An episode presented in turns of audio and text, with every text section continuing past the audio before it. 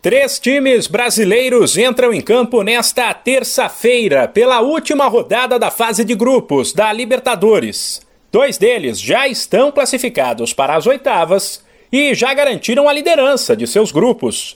Palmeiras e Flamengo, porém, disputam a melhor posição na classificação geral, o que garante o direito de decidir os confrontos de mata-mata em casa.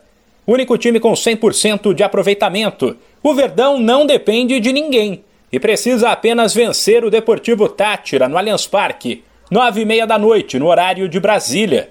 Se perder ou empatar, o Palmeiras poderá ser ultrapassado nos critérios de desempate pelo Flamengo, caso o rubro-negro, no mesmo horário, vença o Sporting Cristal no Maracanã.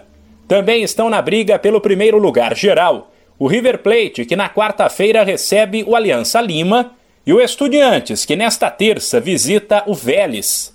Esse jogo, aliás, interessa ao Red Bull Bragantino. Para se classificar, o Massa Bruta precisa vencer o Nacional fora de casa também nesta terça, às 7h15. Porém, se o Vélez vencer o Estudiantes, ele e o Bragantino terminariam com oito pontos e a definição da vaga seria no saldo de gols. A terça-feira ainda será decisiva para três brasileiros na Sul-Americana 7 e 15 da noite, o Santos recebe o Banfield, lanterna do grupo. Se vencer, estará classificado. Se perder ou empatar, poderá ser ultrapassado pelo União La Calera, que no mesmo horário pega a Universidade de Quito em casa.